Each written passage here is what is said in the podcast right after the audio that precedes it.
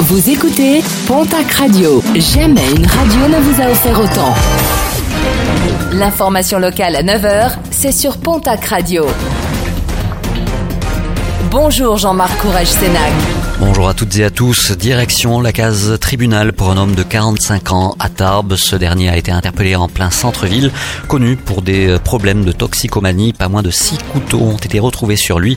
Des couteaux nécessaires, selon lui, pour se défendre. Les rues de Tarbes étant toujours, selon ce dernier, devenues de moins en moins sûres.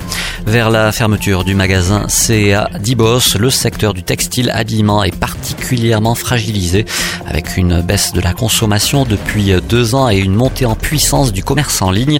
Une fermeture qui fait suite à celle de l'enseigne H&M au centre-ville de Tarbes. 30 fermetures de magasins CA ont été annoncées en milieu de semaine dernière. 200 emplois sont directement concernés.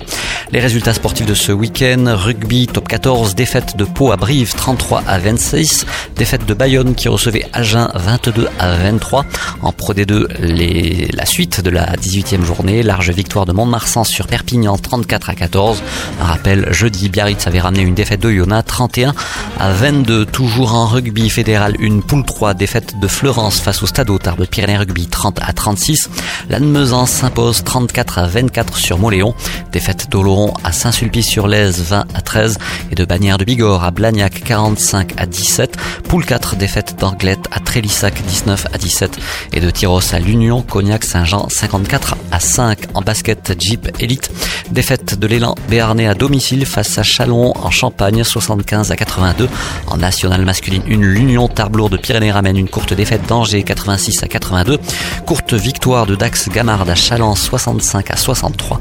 En Ligue féminine, le TGB se fait largement dominer à domicile par Charleville-Mézières 45 à 74.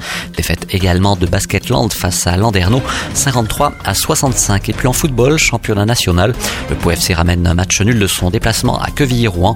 Match nul et score vierge, 0 partout.